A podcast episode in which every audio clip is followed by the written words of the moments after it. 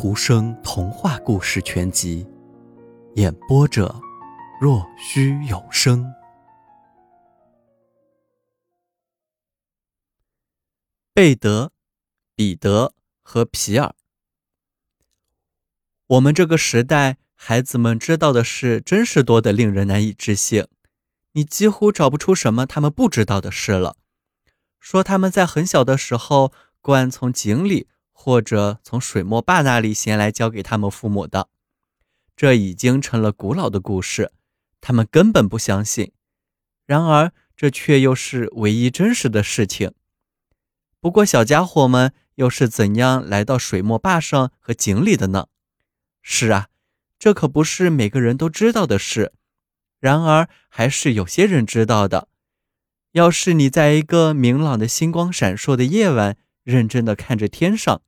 你会看到许多的流星，一颗星坠落不见了。最有学问的人也不能解释自己不知道的事情。但是只要你知道了，便可以解释了。它就像圣诞节时的烛光，从天而落，然后熄灭了。在它落到我们稠密浑浊的大气中的时候，光芒消失了，它成了一种我们肉眼无法看到的东西。因为它比我们的空气还要精致，它就是天上送来的孩子，一个小天使，但是并没有翅膀，因为这孩子是要长成人的。他悄悄地从空中划过，风把它放在一朵花里拖走。这花可以是香花芥、蒲公英、玫瑰，也可以是石竹花。它躺在里面。健康的活着，它很轻很轻，一只苍蝇便可以驮起它来，一只蜜蜂更不用说了。蜜蜂轮流来花中汲取最甜的蜜，要是空气小孩妨碍了它们，它们也不把孩子踢到花外去，因为它们不忍心。它们把它放在阳光下的一朵睡莲里，孩子从那里爬着滚着落进水里。它睡在水里，在水里生长，一直长到鹳看得见它，把它衔到盼望有个甜蜜可爱的小宝宝的人的家里。这小家伙是不是甜蜜可爱，全看他是喝了清泉，还是吃了污泥和浮萍。吃坏了的孩子便会很脏，鹳不加选择的把他看到的第一个孩子衔走，把这个送到一个好家庭。送给最理想的父母亲，把那个送到非常贫困、日子很艰难的人家里，在水墨坝那里待着都比在这里好得多。小家伙们完全记不得他们在睡莲下做过什么梦，在那里，青蛙在晚间呱呱咯咯的给我们唱，这在人类的语言中就是说：“看看你们能不能睡着做个梦。”他们。也完全记不得最早他们躺在哪朵花里，或者那朵花儿的香味是怎么样的。可是他们身上还保留着某种东西。待他们长成大人之后，他们会说：“我最喜欢这种花了。”那便是他们还是空气小孩时睡过的花。鹳是一种很老的鸟，总是关心着自己送走的孩子们怎么样了。他们在世界上表现如何？他当然帮不了他们的忙，也改变不了他们的环境。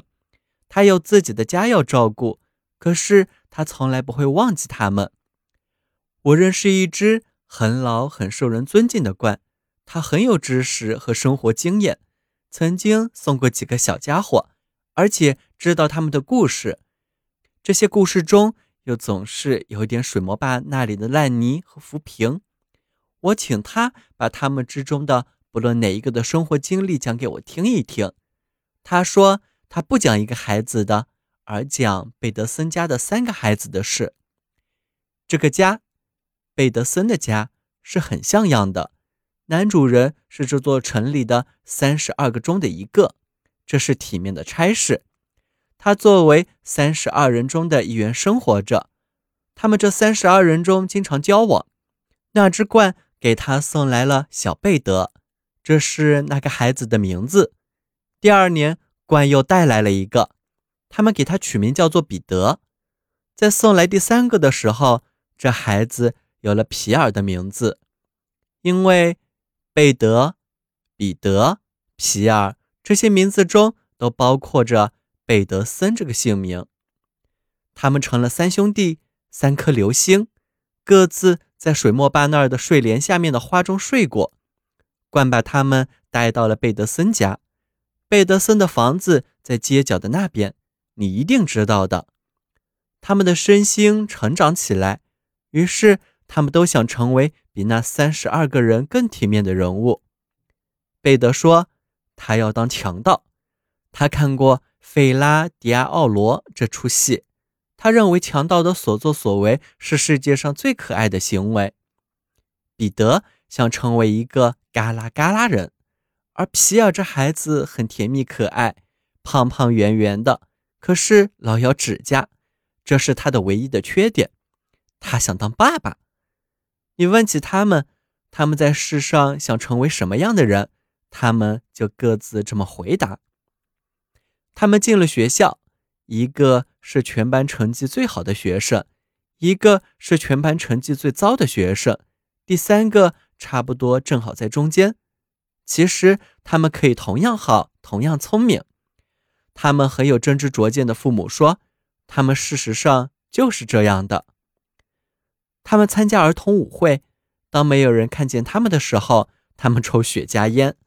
他们的学识在增长，交际在扩大。小朋友，今天的故事已经讲完了，请闭上你的眼睛吧，晚安。